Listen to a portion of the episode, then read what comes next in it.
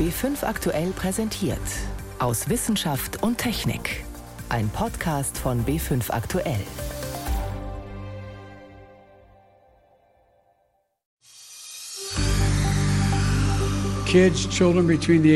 Kinder zwischen 12 und 15 kommen noch nicht für einen Impfstoff in Frage. Die FDA-Wissenschaftler prüfen gerade die Daten, um zu entscheiden, ob und wann sie diese Altersgruppe für Impfungen zulassen. Wenn die Ankündigung kommt, sind wir bereit, sofort loszulegen.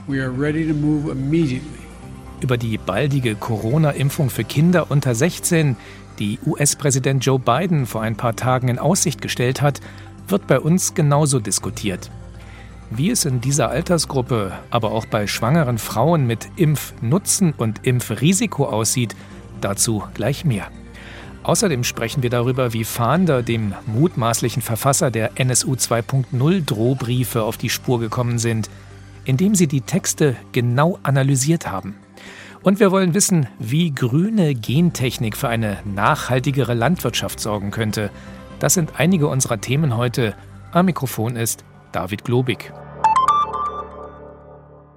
Nachdem der Start ziemlich schleppend war, geht es seit wenigen Wochen endlich voran mit den Corona-Impfungen in Deutschland.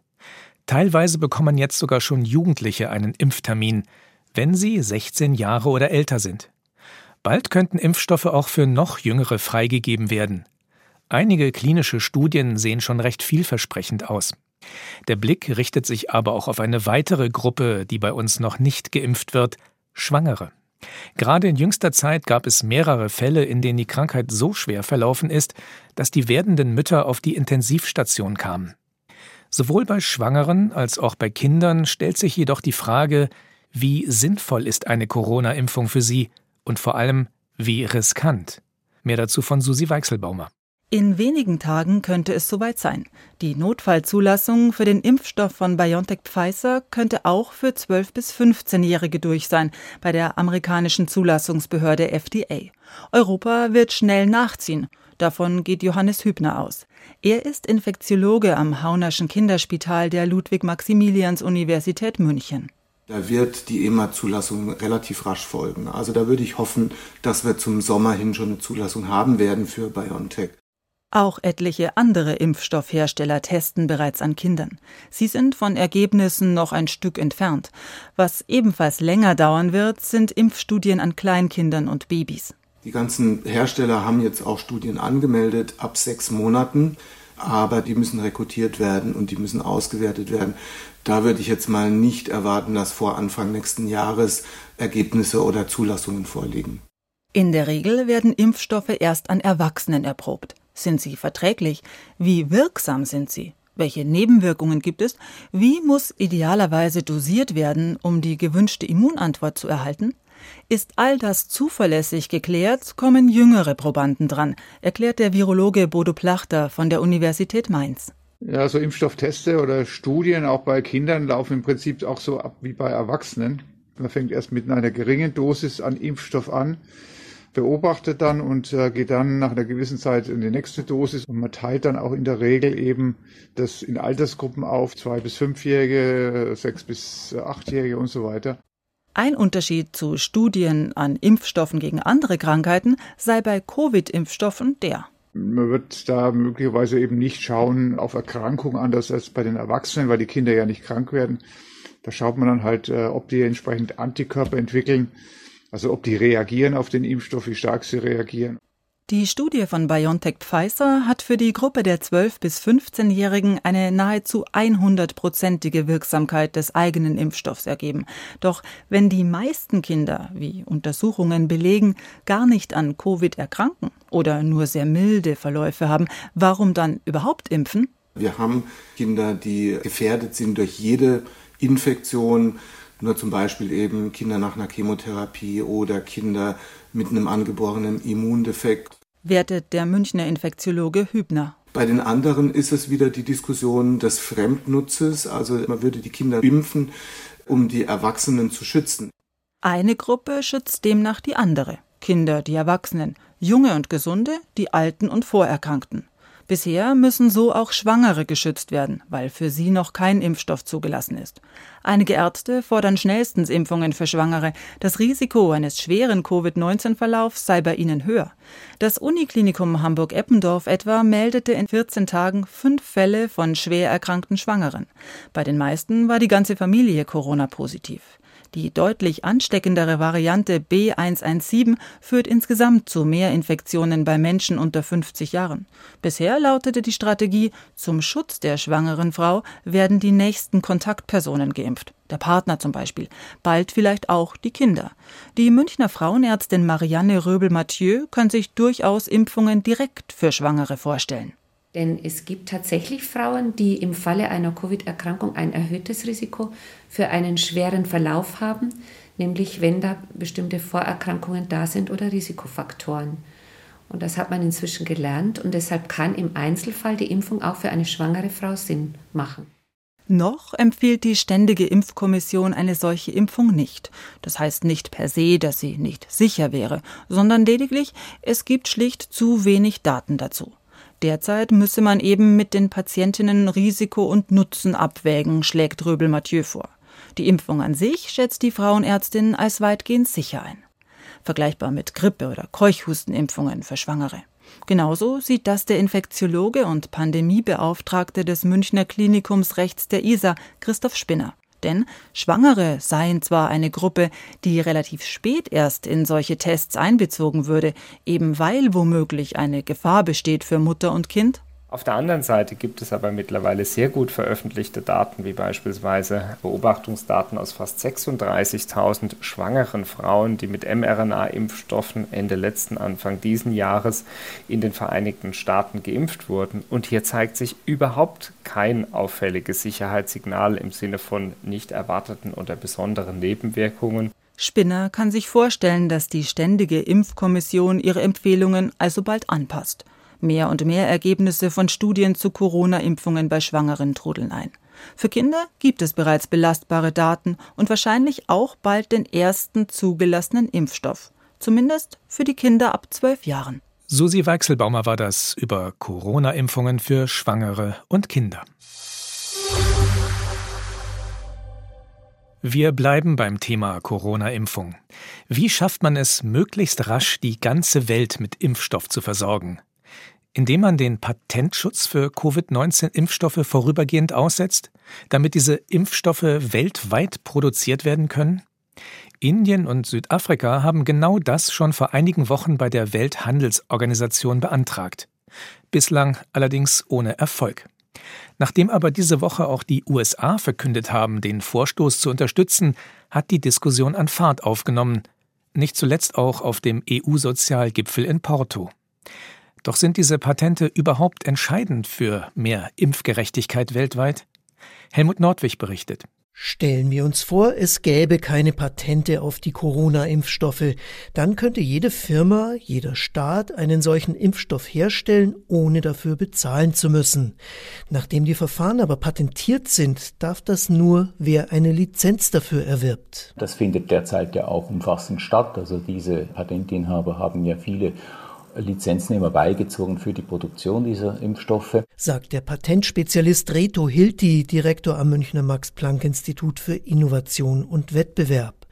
So wird in Indien mit einer Lizenz der AstraZeneca-Impfstoff hergestellt. Aber das reicht nicht für das riesige Land und auch Südafrika bräuchte dringend mehr Impfstoff. Beide Staaten haben den Bedarf unterschätzt. Andere haben zu spät auf die Pandemie reagiert. Die meisten ärmeren Länder können sich aber schlicht nicht ausreichend Impfstoff leisten. Elisabeth Masute von Ärzte ohne Grenzen. Was wir leider eben jetzt sehen, ist, dass ähm, andere Maßnahmen wie zum Beispiel freiwillige Lizenzen noch nicht in dem Umfang geschlossen wurden, dass wirklich der Bedarf im globalen Süden vor allen Dingen auch gedeckt werden kann. Und deshalb ja, würden wir die Forderung nach Patentaussetzung unterstützen. Das tun nun nach langem Zögern seit Mittwoch auch die USA. Doch in ihrer Generalversammlung konnte sich die Welthandelsorganisation darauf nicht einigen. An den Patenten zu rütteln, das würde das Problem nicht lösen, dass es zu wenig Impfstoff gibt, sagte Bundesgesundheitsminister Jens Spahn in der vergangenen Woche. In Entwicklungsländern seien keine geeigneten Firmen und Produktionsstätten zu finden. Das sagen auch die Impfstoffhersteller. Da würde ich widersprechen. Man kann nicht alle ärmeren Länder über einen Kamm scheren in dieser Hinsicht.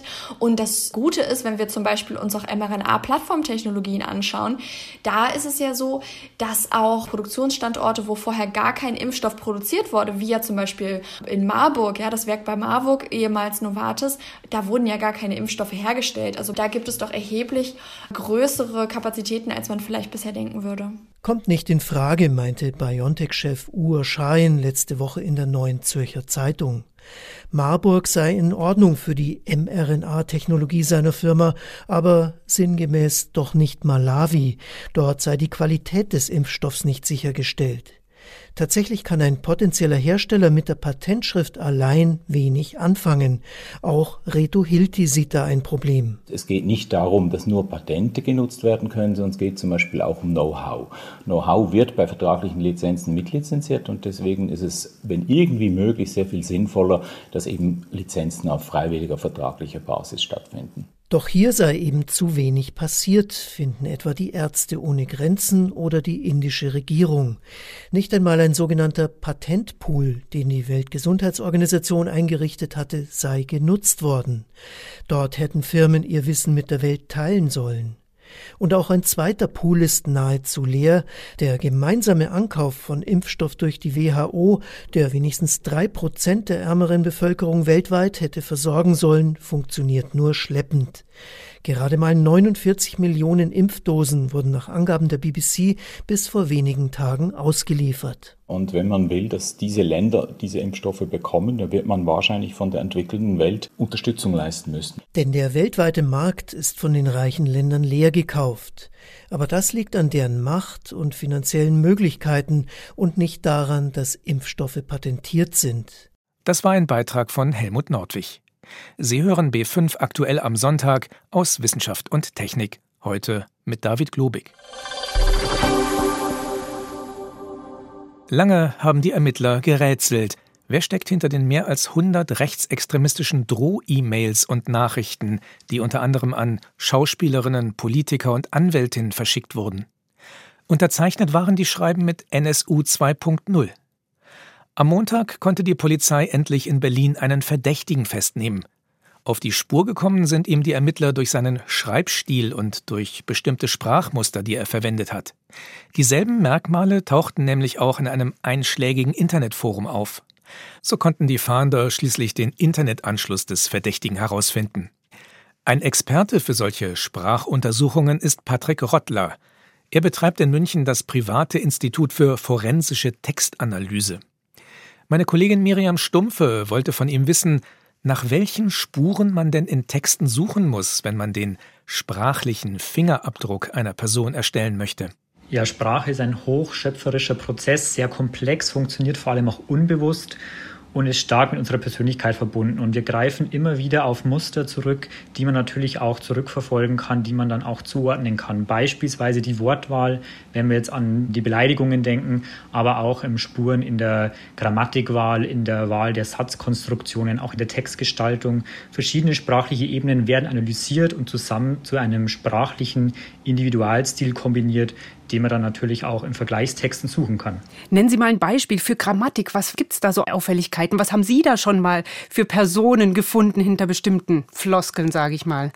Wenn es um die Satzkonstruktionen gibt, gibt es Unterscheidungen zwischen kurzen, einfachen, prägnanten Sätzen, sehr direktiven Stil oder auch das gegenteilige, extrem lange, komplexe, verschachtelte Sätze mit vielen Einschüben. Das ist zum Beispiel ein markantes Muster und dazu gesellen sich dann eben andere Grammatikkonstruktionen, Aktiv-Passiv-Formulierungen, die sehr häufig verwendet werden, auch Fehler zum Beispiel, die eine besonders hohe Signifikanz haben, beispielsweise wenn Redewendungen falsch verwendet werden, wenn Zeitfehler stattfinden oder wenn es heißt, ich bin in der Schlange gestanden statt ich habe in der Schlange gestanden, das ist dann eine regionale Zuordnung, in dem Fall kein Fehler. Wo man dann auf Norddeutschland oder Süddeutschland zum Beispiel auch verweisen kann. Also eben Herkunft, die lässt sich auch erschließen aus solchen Textdokumenten, oder? Genau, es gibt sprachliche Merkmale, die auf die regionale Herkunft hinweisen, eventuell auch, wenn es einen ausländischen Hintergrund geben würde, die aber auch auf das Alter oder auch den Bildungsgrad des Autoren schließen lassen. Auf das Alter? 1996 gab es eine Rechtschreibreform. Davor haben wir das noch mit scharfen S geschrieben. Anschließend ähm, war das nicht mehr so. Leute, die das davor gelernt haben, greifen auch auf diese Regeln zurück. Und so kann man auch das Alte profilen. Was hilft denn dann so eine Analyse, wenn ich Eigenschaften gefunden habe und zum Beispiel Hinweise auf Herkunft, auf Alter, vielleicht auch auf soziales Milieu habe, dann habe ich ja immer noch nicht den Täter gefunden. Was können Ermittler damit anfangen? Im ersten Schritt durch so ein Profiling haben wir den tatverdächtigen Kreis natürlich erstmal nur eingegrenzt. Jetzt in dem Fall von NSU 2.0 können natürlich immer noch eine relativ unüberschaubare Gruppe an Verdächtigen in Frage kommen.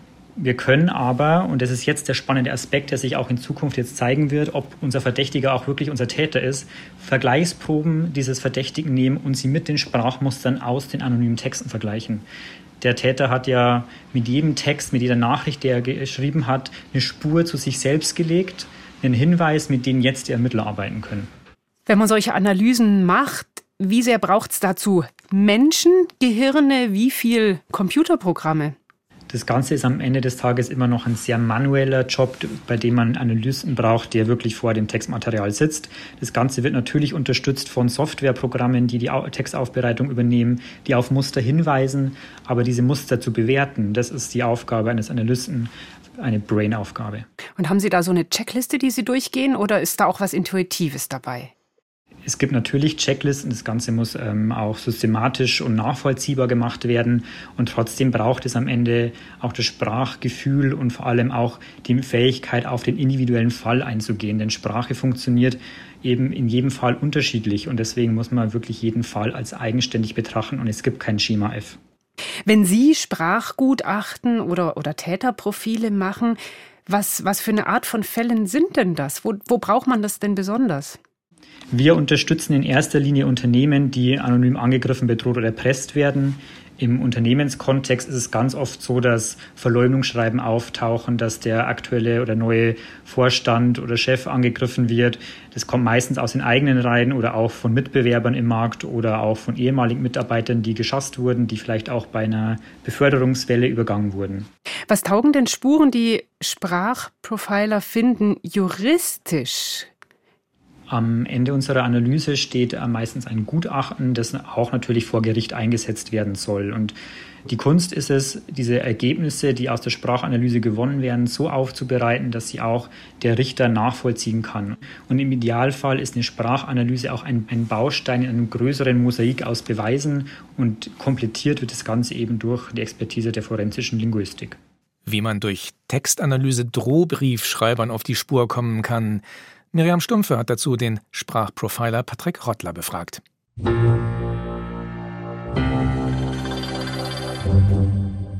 Grüne Gentechnik, Gentechnik auf dem Acker. Die kennt man besonders aus den USA, aber auch aus Südamerika. Im gigantischen Maßstab bauen Landwirte dort etwa gentechnisch veränderte Mais- und Sojapflanzen an. Diese sind zum Beispiel resistent gegen das Unkrautvernichtungsmittel Glyphosat. Man kann das Herbizid dann großzügig auf dem Acker verteilen und nur die Nutzpflanzen bleiben übrig. Das gentechnisch veränderte Saatgut stammt dabei meistens von riesigen Agrarindustrieunternehmen.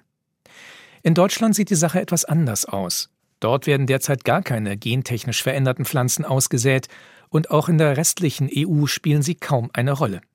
Dabei möchte die EU-Kommission gerne mehr grüne Gentechnik einsetzen. Eine aktuelle Studie, die die Kommission kürzlich dazu veröffentlicht hat, kommt zu dem Schluss, dass grüne Gentechnik unter anderem eine nachhaltigere Landwirtschaft möglich machen könnte. Mehr dazu von Renate L.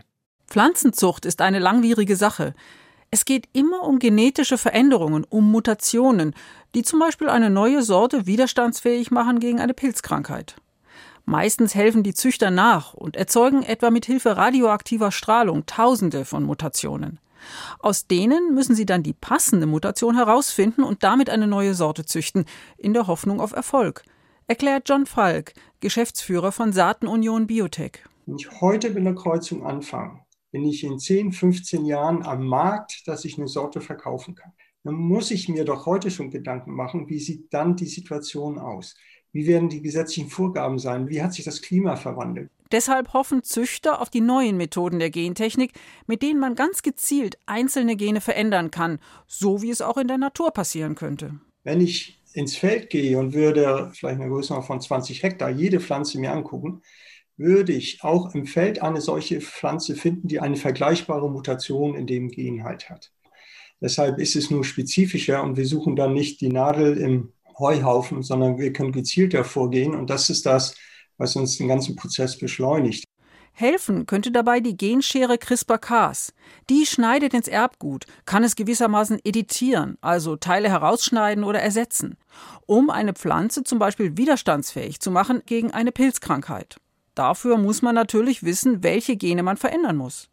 Beim Phytophthora-Pilz weiß man das, sagt Andreas Weber, Leiter des Instituts Biochemie der Pflanzen an der Heinrich-Heine-Universität Düsseldorf. Und damit bräuchte man keine neuen Sorten zu züchten, sondern könnte bewährte Sorten widerstandsfähig machen, zum Beispiel Weinreben. Es gibt solche pilzresistenten Züchtungen, die vor langer Zeit gemacht worden sind. Die haben nie die Marktbedeutung erreicht, die etablierten Weinsorten erreicht haben könnten. Mit Genomeditierung könnten wir es erreichen, einen Riesling mit wenigen Änderungen resistent gegen einen Schadpilz zu machen und dadurch die Eigenschaften dieses Weins zu erhalten. Und das gilt genauso für Apfelsorten oder für Gemüse ohne klangvolle Namen. In anderen Teilen der Welt kommen schon die ersten mittels neuer Gentechnik gezüchteten Pflanzen auf den Markt. Und das ist ein Unterschied zur klassischen Gentechnik, sie stammen nicht von globalen Agroindustriefirmen. Das ist auch der EU-Kommission wichtig. Es wird in der Studie auch dargestellt, dass die, gerade die kleineren Unternehmen, auch Startups, hier eine Möglichkeit sehen, eine neue Konkurrenzsituation auch gegenüber den Agrarmultis aufzubauen. Das heißt also, hier kommt wirklich Bewegung in den Markt. Und gerade wenn man zum Beispiel schaut in Argentinien, wo die ersten Produkte auch schon im Markt sind, waren es eben auch wieder unabhängige kleine Unternehmen, die da vorangegangen sind und ihre ersten Produkte bereits in der Pipeline haben. In Europa müssen genomeditierte Pflanzen, auch wenn die Mutation in der Natur vorkommen könnte, nach dem Gentechnikrecht zugelassen werden, was sehr teuer ist. Die Molekulargenetikerin Ricarda Steinbrecher von der Vereinigung Deutscher Wissenschaftler findet diese intensive Prüfung im Sinne des Vorsorgeprinzips wichtig. Mit der Geneditierung ist ja die Vorstellung gegeben, dass wir denken, wir wissen, was wir tun. Wenn wir eingreifen, verändern wir das. Dann wird zum Beispiel der Apfel resistent. Es ist eben diese angenommene Sicherheit, die im Grunde genommen da auch das Problem ist. Die Sorgen, die wir eben im Moment haben gegenüber der Geneditierung, ist ja nicht, dass alles, was damit gemacht wird, ein Problem ist, sondern die Sorge ist eher, dass es nicht hinreichend getestet wird. Trotzdem sehen immer mehr Züchter und auch Landwirte die Vorteile. Wobei es nicht, wie bei der klassischen grünen Gentechnik, um industrielle Landwirtschaft mit riesigen Monokulturen geht, betont Andreas Weber und nennt als Beispiel eine bakterielle Infektionskrankheit bei Reis, die sich nicht bekämpfen lässt. Für die großen Reisbauern ist das vielleicht sogar auch hinnehmbar, dass sie einen Teil ihrer Ernte verlieren. Für die kleinen Bauern ist das aber ein echtes Problem. Und hier gibt es schon Beispiele, die getestet sind und die hoffentlich auch bald in die Anwendung kommen und dann den Smallholder Farmers wirklich dabei helfen, eine zuverlässigere Ernte einfahren zu können. Die EU-Kommission möchte langfristig das Gentechnikrecht ändern, da in der aktuellen Richtlinie von 2001 nur die damals existierenden Methoden genannt sind. Aber die Diskussion darüber hat erst begonnen und sie wird vermutlich so lange dauern, dass die EU aus den Erfahrungen in anderen Ländern lernen kann. Wie die EU mit grüner Gentechnik für eine nachhaltigere Landwirtschaft sorgen will, das war ein Beitrag von Renate L. So viel für diesmal aus Wissenschaft und Technik. Am Mikrofon war David Globig.